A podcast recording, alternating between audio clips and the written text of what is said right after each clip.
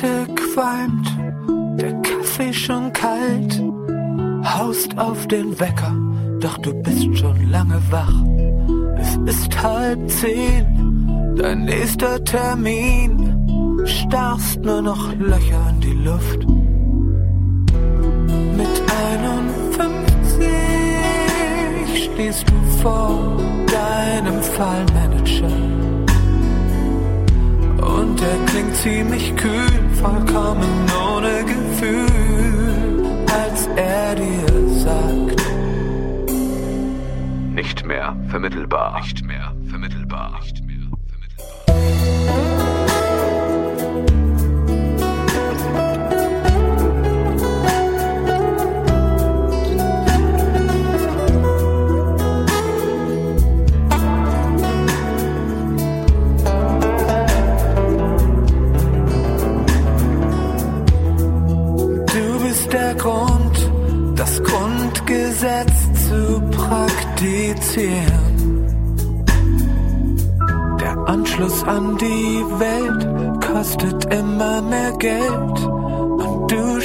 dich nur selbst zu verlieren. Du gehst nicht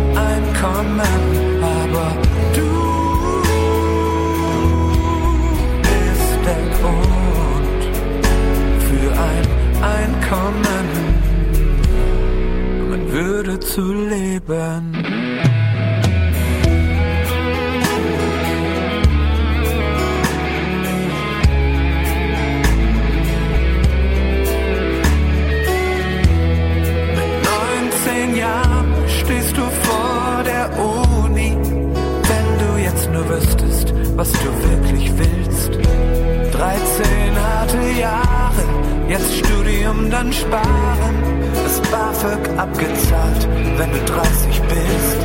Die Partygeneration weiß das alles doch schon, das Leben sehr viel mehr ist als Alkopops oder Speed, als Ecstasy oder Weed, Adventure Games oder Second Life. Doch du bist der Grund für ein Einkommen,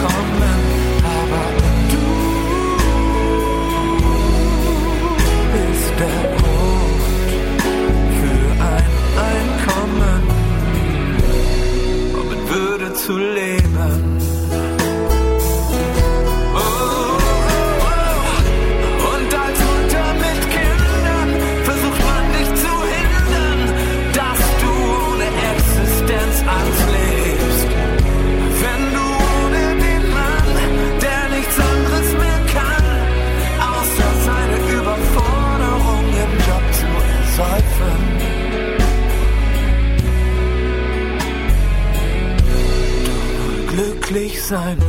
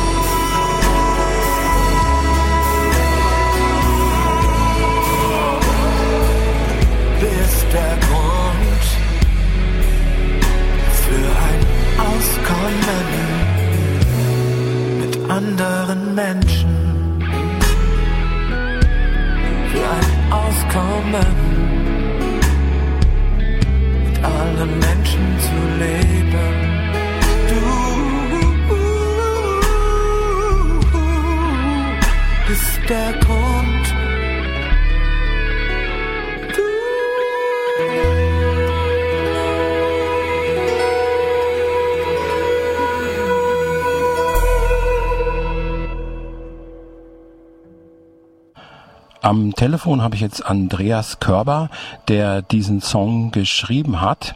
Hallo Andreas. Hallo Jürgen. Ja, was hat dich dazu bewogen, dieses Lied zu schreiben?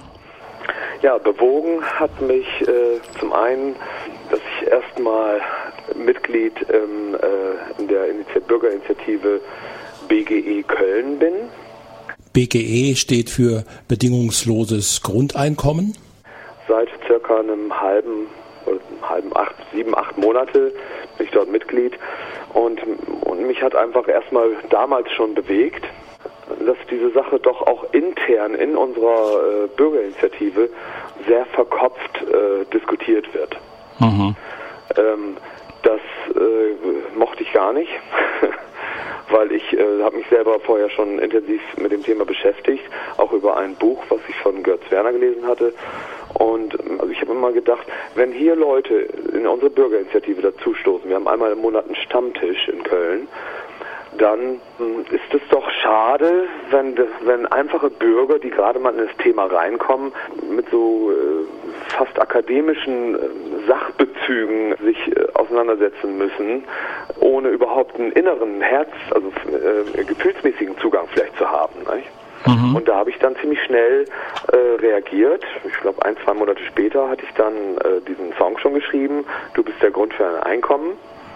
Ja. Und ähm, dann gab es ja im, in Berlin diesen äh, deutschen großen Kongress über das Grundeinkommen. Also dieser, dieser gesamtdeutsche oder aus dem deutschsprachigen Raum äh, Kongress, ich glaube, das war Anfang Oktober. Und dort habe ich habe ich diesen Song auch schon mal live äh, vorgespielt. Äh, ja, weil, weil ich einfach der Meinung bin, dass äh, das ganze Thema muss auch emotional vom Herzen her aufgenommen werden können. Und das war auch genau meine Intention, wo ich gesagt habe, das betrifft uns ja eigentlich fast alle, egal in welcher Notlage wir stecken. Allein äh, Existenzängste hat ja fast jeder Arbeitnehmer heutzutage schon. Äh, weil, weil ein Job ja gar nicht mehr sicher ist. Äh, selbst Leute, die schon 20, 30 Jahre in einer Firma arbeiten, müssen äh, in der jetzigen Situation damit rechnen, dass sie gekündigt werden. Und dann steht man auf einmal da mit vielleicht 51 Jahren oder als, als alleinerziehende Mutter oder Vater oder als äh, 19-Jähriger, der, äh, der jetzt eine Lehrstelle sucht und keine findet und, und, und lieber irgendwas macht, als auf der Straße zu stehen und Hartz IV zu bekommen. Mhm. Ja, du äh, sagst da, du bist der Grund für ein Einkommen. Was meinst du da genau mit? Das kommt auch in, in einer Strophe vor, in der zweiten glaube ich, äh, da singe ich, du bist der Grund, das Grundgesetz zu praktizieren. Im Grund, Grundgesetz, äh, Artikel 1, Absatz 1 steht ja, die Würde des Menschen ist unantastbar. Nur man muss auch die Möglichkeit haben, seine Würde auch ausleben zu können. Das, und das ist eben vielfach nicht gegeben, wenn man, wenn man äh, zum einen unter, unter Ängsten leidet, seine Familie überhaupt versorgen zu können oder sich selbst versorgen zu können, am sozialen Leben teilzunehmen. Das kostet ja auch alles Geld. Und das Grundgesetz umzusetzen wäre quasi, äh, oder nicht nur quasi, das wäre also de facto eine Teilhabe am sozialen Leben so zu sichern, dass man sich keine, keine Sorgen mehr machen muss, was passiert, wenn, äh, wenn mal äh, irgendwas kaputt geht im Haushalt, äh, habe ich dann die 200 Euro oder kann ich meine Heizkostennachzahlung bezahlen? Mhm. Oder, das wird doch immer schwieriger für Arbeitslose. Ne? Da ja. heißt es dann, das ist alles schon abgedeckt, ja. wenn man danach fragt. Ne? Genau, das hm. ist alles schon in den Satz mit eingerechnet. Ja, der äh, Fallmanager in deinem Song sagt, nicht mehr vermittelbar. Also ja. ich habe eher die Erfahrung gemacht, äh, dass da so ein ein blödes Spiel abläuft, ja. dass man so tun muss, als sei man vermittelbar. Ja auch selbst wenn man schon älter ist. Und äh, der äh, Sachbearbeiter, der äh, tut auch so. Also er weiß ganz genau, dass einer, der über 50 Jahre ist, also kaum noch eine Chance hat, in, in so normale, wie es so schön heißt, sozialversicherungspflichtige Arbeit zu kommen. Ja. Der, äh, der ähm, Kunde, also der Arbeitslose, muss sich aber bewerben. Also äh, teilweise wird er verlangt 40 Bewerbungen im Monat oder mehr. Ne? Und äh, so tun, als ob er da äh, die Riesenchancen hätte. Ja, und, äh, und da mitspielen. Ne? Irgendwie unehrlich, ne? Ja, diese ganze Sache. Ja, denke ich auch. Das ist äh, vor allen Dingen deswegen unehrlich, weil derjenige, ich, also ich kenne das selbst auch, ich bin selbst auch Hartz-IV-Empfänger übrigens. Mhm. Zwar äh, sozusagen als Aufstocker äh, Ja. eingestuft, da ich gerade dabei bin, ein Sozialunternehmen zu gründen. Mhm. Ähm, aber trotzdem kenne ich diese Situation, wenn man vor seinem Fallmanager sitzt und es schnürt sich einem der Hals zu, weil man eigentlich als Person ja gar nicht äh, wirklich wahrgenommen wird und ernst genommen wird. Also wenn man eigene, eigene Ziele oder Vorstellungen dort hat, äh, das, da wird drüber hinweggegangen, Mhm. äh, als hätte man gar kein eigenes Leben, sondern als müsste man jetzt irgendwelchen äh, Repressalien oder äh, vor Sanktionen, äh, die man zu erwarten hätte, buckeln und äh, zu allem Ja sagen, was der Fallmanager äh, einem da so androht. Das ist nicht so ganz einfach. Ja. Da, da kann man sich auch gefühlsmäßig ganz schlecht von frei machen, selbst wenn man alle Informationen hat und, und äh, nach seinem Gerechtigkeitsempfinden weiß, das ist falsch, was mir, also das ist gar nicht rechtens, was mir hier gerade passiert, Mhm. dass man unter Druck gesetzt wird, erpresst wird, da kann man sich mit seinem Gefühl gar nicht von, von freisprechen. Äh, Ja. Da sitzt man dann auf einmal und äh, schnürt sich einem der Hals zu, man hat einen Kloß im Hals Mhm. und kann das, was was man selber eigentlich weiß und, und, und äh, wie man an sich glaubt, kann man gar nicht mehr rüberbringen. Ja, ich glaube, das hängt auch sehr stark von dem Menschen ab, der einem da gegenüber sitzt. Ne? Es Das gibt auf jeden Fall. Das also auch, klar. Ich möchte das auch nicht Ja. pauschalisieren. Es Ja. gibt auch ganz, äh, es gibt auch Men also es gibt auch noch richtige Menschen, die dort sitzen. Mhm. Äh, nur dazu muss man auch sagen, äh, die die äh, AGE-Mitarbeiter haben ja auch Vorgaben. Ja, Dadurch, es. dass die AGE vor ein äh, paar Jahren äh, zu einem betriebswirtschaftlichen Unternehmen äh, umfunktioniert wurde, die müssen Gewinne machen. Gewinne machen kann aber so ein Unternehmen wie die AGE gar nicht, äh, weil sie ja gar, kein, gar keine äh, Wertschöpfungs, in, in der Wertschöpfungskette gar nichts produziert, was, was Gewinne erwirtschaftet Ja, ja. sondern äh, sie können nur Gewinne erwirtschaften, indem sie die zur Verfügung stehenden Gelder für Förderungen Mhm. nicht ausgeben. also de facto bedeutet das, sie äh, haben also unausgesprochen quasi die, die Aufforderung von, von ihrem Vorgesetzten, möglichst die Beratung so schmalbandig wie, wie es nur irgendwie geht zu halten, Mhm. damit sie Gelder einsparen können. Ja, äh, andererseits werden dann aber auch Millionen verpulvert für irgendwelche Maßnahmen. Ja. Da werden Leute mh, umgeschult äh, zu Bürokaufleuten zum Beispiel, die es schon wie Sand am Meer gibt. Und äh, einfach, damit sie aus diesem äh, dieser Statistik rausfallen. Ne? Ja, Oder genau. auch Die äh, gerade auch bei. Jugendlichen, die keinen Job finden, die werden auch in alle möglichen Fördermaßnahmen reingesteckt, wo sie auch nicht unbedingt danach einen Job finden oder wo es eher unwahrscheinlich ist, dass sie danach irgendwie Ja. Arbeit finden, nur damit sie da ähm, ja irgendwie aus der Statistik rausfallen, dass es besser aussieht, die Arbeitslosenzahlen sind wieder gesunken, heißt es dann. Mhm, genau. Äh, und auf der anderen Seite gibt es eine Riesenindustrie auch inzwischen, diese Förderfirmen, ne, die dann ja angeblich die Leute fördern. Also mein Schwager, der ist mal in eine Maßnahme gesteckt worden, die hatten überhaupt nichts zu, für, für ihn zu tun.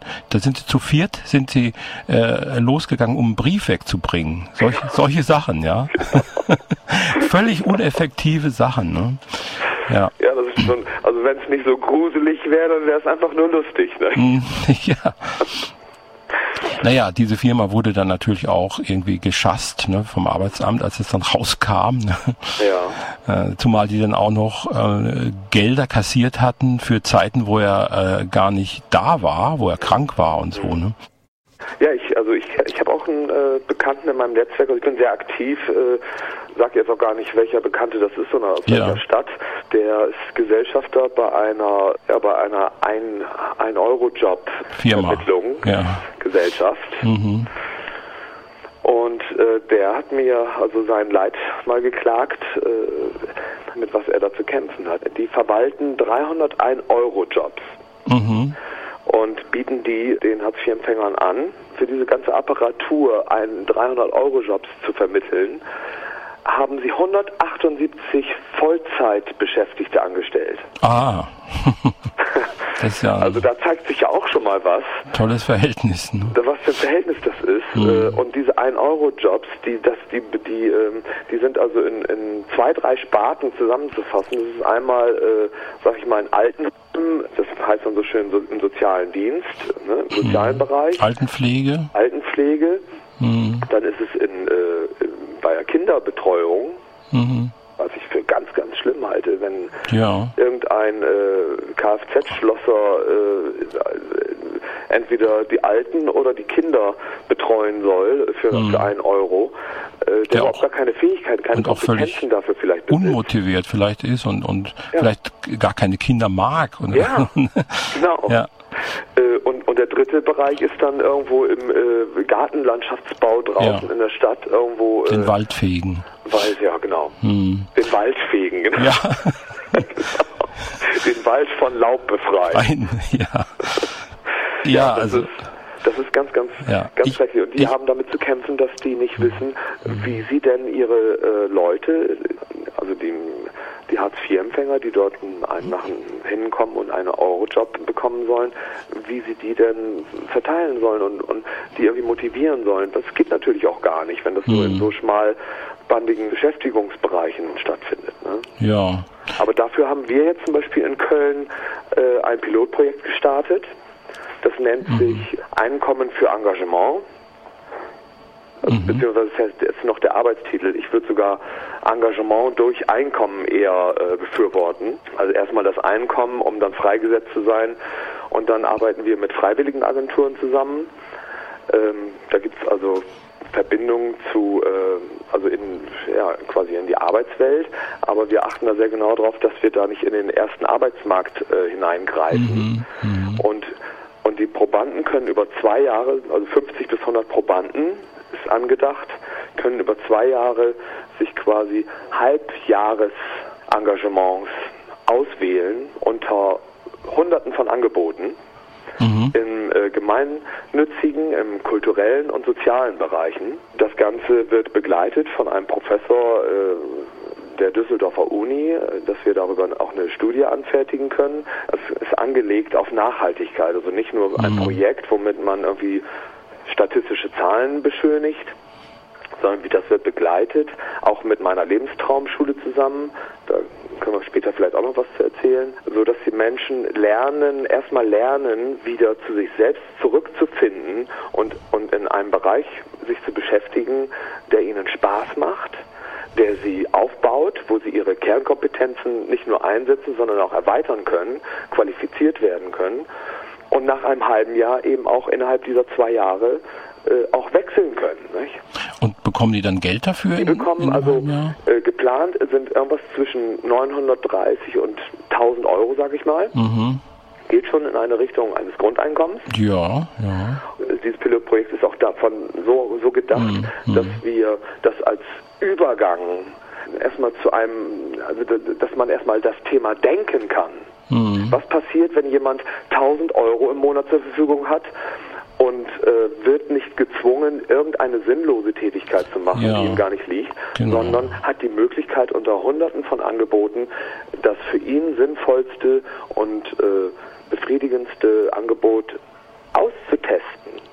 Ja, äh, wo die Arbeitsämter ja auch immer gerne hin vermitteln, sind die Callcenter, Ja. Wo man dann unter Umständen völlig äh, überteuerte und schlechte Sachen verkaufen soll. Äh, und da verdient man auch nur 900 netto. Ne? Ja, ja Also das ist auch äh, nicht unbedingt sinnvoll, ne? eben, eben, da zu arbeiten, vor allem für die eigene Seele nicht. Ne? absolut. Ja, sprechen wir doch mal über äh, die Petition, die da im Bundestag eingereicht wurde. Ja. Was versprichst du dir davon? Was äh, bringt das überhaupt was? Manche sagen, das ist nur so ein Feigenblatt der Herrschenden oder der Regierung, um äh, den Bürgern die Illusion zu geben, sie können mitreden. Im Endeffekt entscheiden sie doch alles alleine. Ja, das äh, möchte ich gar nicht so weit äh, von mir weisen, die, dass das natürlich sein könnte. Mhm. Ähm, halte ich durchaus im Bereich Möglichen. Ähm, diese ganze Petitionsseite eventuell auch, die dort im, vom Bundestag im Internet ist. Aber das spielt für mich persönlich auch nicht so eine große Rolle. Ich halte es schon für möglich, dass wir 50.000 noch zusammenkriegen können, auch wenn wir zum, zum jetzigen Zeitpunkt jetzt gerade mal 8.300 oder irgendwas haben, die mitgezeichnet haben. Ich kann mir trotzdem vorstellen, dass dieser Schneeballeffekt jetzt in den nächsten Tagen nochmal richtig ins Rollen kommt und dann dort 50.000 zusammenkommen. Was für Auswirkungen das dann wieder haben will, äh, wird, äh, darüber will ich gar nicht, gar keine, gar nicht groß spekulieren. Ich finde es viel interessanter, dass durch, durch diese Chance, äh, im Bundestag angehört zu werden, viele, viele, viele Menschen äh, sehr motiviert sind und fast so, ein, so, eine Art, ja, das fast so eine Art Glücksgefühl oder Glückshormone bei den Menschen ausgeschüttet werden, wodurch man einfach ganz viel darüber spricht in seinem mhm. Bekanntenkreis, in seinem mhm. so, sozialen Netzwerk und das Thema auf einmal breitflächig diskutiert wird in der Bevölkerung. Ähm, das passiert ja jetzt auch schon. Leute engagieren sich und, und schreiben Leserbriefe zu 200 Zeitungen, pflastern ihre Fensterscheiben äh, vom Auto von innen mit, mit dem Hinweis auf diese Petition und und es bricht eine Diskussion los, die, die sich, die sich also ganz schnell ausweiten kann. Gerade wenn jetzt auch raten, wie jetzt in diesem Moment ja auch mit, mit dir hier, Jürgen, ja. vom, äh, vom äh, Radiosender Bermuda-Funk heißt. Bermuda-Funk, ja. genau. Das, das ist ja keine, das passiert ja jetzt immer mehr. Also ich habe jetzt mehrere Anrufe schon bekommen von Radiosendern, die ein Interview führen wollen. Und das ist genau das, was wir brauchen. Eine, eine von Bürgern initiierte Bewegung, die selber merken, ey, es passiert was, wenn ich mich engagiere. Mhm. Und das ist ja bei der Susanne Wies, die, die diese Petition eingereicht hat, ja auch im Vorfeld hat sich ja wahrscheinlich auch nicht gedacht, dass das so eine Kreise ziehen wird. Nicht? Was sagst du denn zu denen, die sagen, das ist ja völlig unrealistisch und die dieses Grundeinkommen fordern, sind Spinner. Wir haben überhaupt äh, und auch die Regierung hat überhaupt kein Geld, das irgendwie umzusetzen. Ja, das kann ich gut verstehen. Also ganz ehrlich, äh, also alle Dinge, die, die es äh, am Anfang nicht gegeben hat, also es gibt ja dieses schöne Wort Utopie. Ja ähm, wobei Utopie ja kein Schimpfwort ist, aber vielfach so empfunden wird. Mhm. Ähm, Utopie, aus Utopien äh, haben wir das Fliegen gelernt. Wir haben Flugzeuge, wir können zum Mond äh, und ins ganze Weltall überall hinfliegen. Ähm, das konnte sich auch vorher keiner vorstellen. Und äh, das haben dann irgendwelche Romanautoren oder Science-Fiction-Autoren haben das dann irgendwie 10, 20 Jahre vorher schon mal beschrieben, wie das sein wird. Und hinterher haben wir gemerkt, äh, das hat tatsächlich stattgefunden. Ähm, es gibt ja auch das Argument, dass, dass Leute sagen, ja, wenn, wenn wir heute äh, einen ernsthaften Anklang in der Politik zum Beispiel finden würden, in Bezug aufs Grundeinkommen, äh, dann würde das mindestens 20, 30 Jahre noch brauchen, um das umzusetzen. Mhm. Und das mag realistisch sein.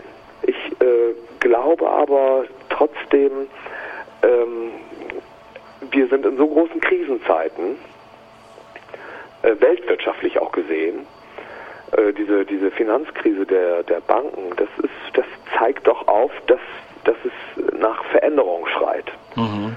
Äh, ich weiß nicht, wer das gesagt hat, aber ein kluger Mann oder eine Frau hat mal gesagt, ähm, der Mensch lernt entweder nur durch Katastrophen oder durch Offenbarung oder Einsicht. Mhm.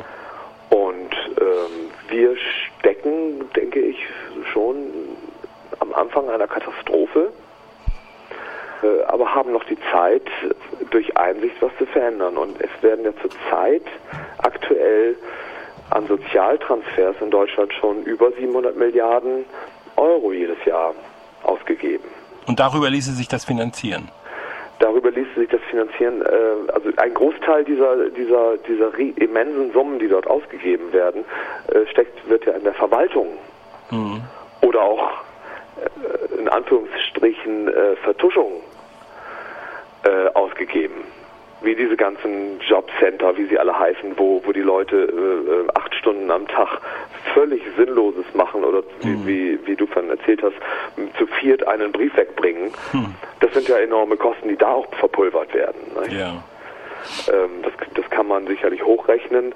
Auf jeden Fall sind die Wohngeld, Sozialstelle, die das, äh, die Unterhaltsgeldstelle, die AGE an sich, die Jobcenter, die diese ganze, allein diese ganze Verwaltung dieser, dieser ganzen Formulare, die ausgefüllt werden müssen deutschlandweit, wo ja der, ein, ein, der normale Bürger schon kaum noch durchblickt und auch Angst davor hat, vor diesen neun- und 15-seitigen Formularen, wo man dann sein ganzes äh, Leben äh, fast exhibitionistisch darstellen muss und völlig, völlig ausgezogen wird. Man verliert da ja auch jegliche Würde.